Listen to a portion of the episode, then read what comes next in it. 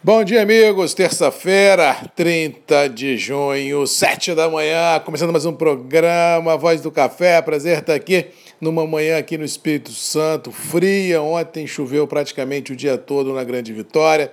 Uma chuva mansa, mas choveu praticamente o dia todo, com temperaturas até certo ponto baixas para nós capixabas que não estamos acostumados com frio. Realmente fez frio.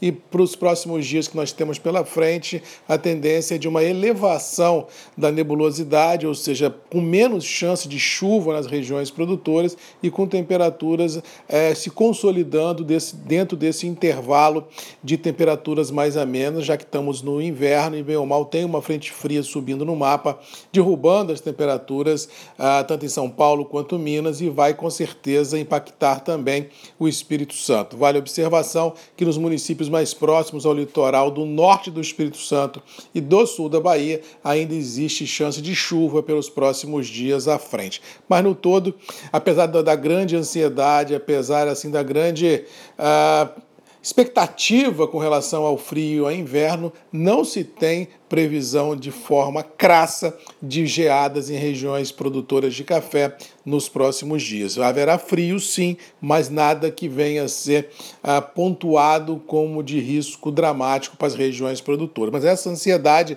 contamina tudo e todos. Ontem nós tivemos tanto Nova York quanto Londres operando em boa alta, em função de alguns fatores que já foram elencados aqui, seja mercado de clima, seja o avanço da pandemia em Minas Gerais pelo interior, que está assustando tudo e todos, com possibilidade de lockdown em alguns municípios, e isso deixa o setor ah, pisando em ovos e literalmente de cabelo em pé. E essa força que o mercado apresentou ontem, tanto em Nova York quanto em Londres, rompendo algumas resi é, resistências, buy stops foram atingidos. Nova York chegou a trabalhar com 650 pontos de alta, com o dólar, diga-se de passagem, acima de 5,40. Ou seja, nós tivemos uma conjugação muito interessante no decorrer do dia de ontem, de bolsa e dólar para cima, o que ajudou a sustentar os níveis internos do café, tanto de Conilon quanto de Arábica, já com indicação aí de compra de Conilon acima de 335, para cafés muito bons até 340, cafés rios também é, puxando, café duro, café cerejas, e o produtor, de uma forma em geral, não veio às praças de comercialização ofertando ah, suas colheitas em função ah, de um movimento muito conservador, eh, olhando o mercado como um todo, eh, sendo corrigido nas suas bases de preço. Mas vale a observação, produtor Vamos ficar de olho. Nós já vimos esse filme esse ano umas duas ou três vezes. O mercado vai, o mercado volta. Se o frio vier e não trouxer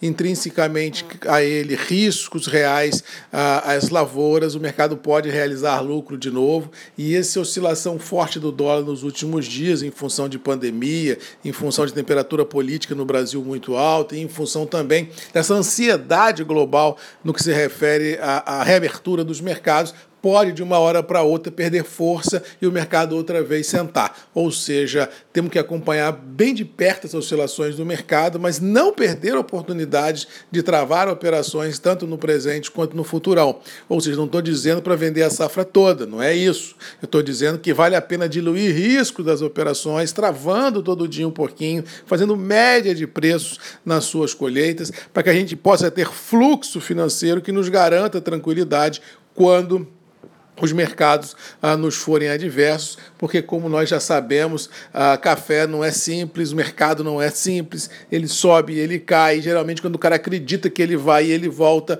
e ele fica falando sozinho. Eu acho assim: o produtor inteligente é aquele que trava operações, que cria fluxo e pode, quando o momento lhe for adverso, com tranquilidade, observar o dia a dia das operações. Mas no todo, o que tenho de sentimento no curtíssimo prazo é que dólar continua a trabalhar dos atuais níveis para cima um pouquinho. Acho que enquanto perdurar essa onda de frio e essa pandemia avançando aí em Minas Gerais, maior estado produtor de café do Brasil, é possível que as bolsas continuem nessa pegada. E esse fechamento de ontem de Nova York acima de um dólar por libra-peso nos vencimentos futuros deixou a sensação entre os operadores de que tecnicamente o mercado tem suportes e pode com certeza ajudar a manter os atuais níveis de preço tanto lá fora como aqui dentro. No mais, é a gente ter muito cuidado no interior com essa pandemia que está avançando, fugir de confusão, fugir de aglomeração. Quem puder ficar em casa, fica. Quem não puder, vamos trabalhar. Mas assim,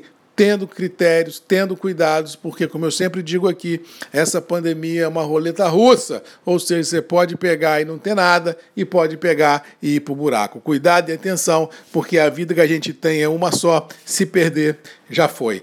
No mais, beijo a todos, fiquem com Deus, boa dia para todos vocês, que a gente possa ter nessa terça-feira muita fé, muitas bênçãos de Deus para enfrentar os desafios e com certeza vencê-los. E lembrando sempre que nós temos um encontro marcado comigo, Marcos Magalhães, a voz do café, diariamente aqui nos grupos e redes MM, ponto de encontro desse nosso agro verde e amarelo, desse Brasil tão bonito. Até amanhã às sete. Espero você aqui junto comigo, sempre. Um abraço e até lá. Boa terça-feira para todos vocês e até amanhã.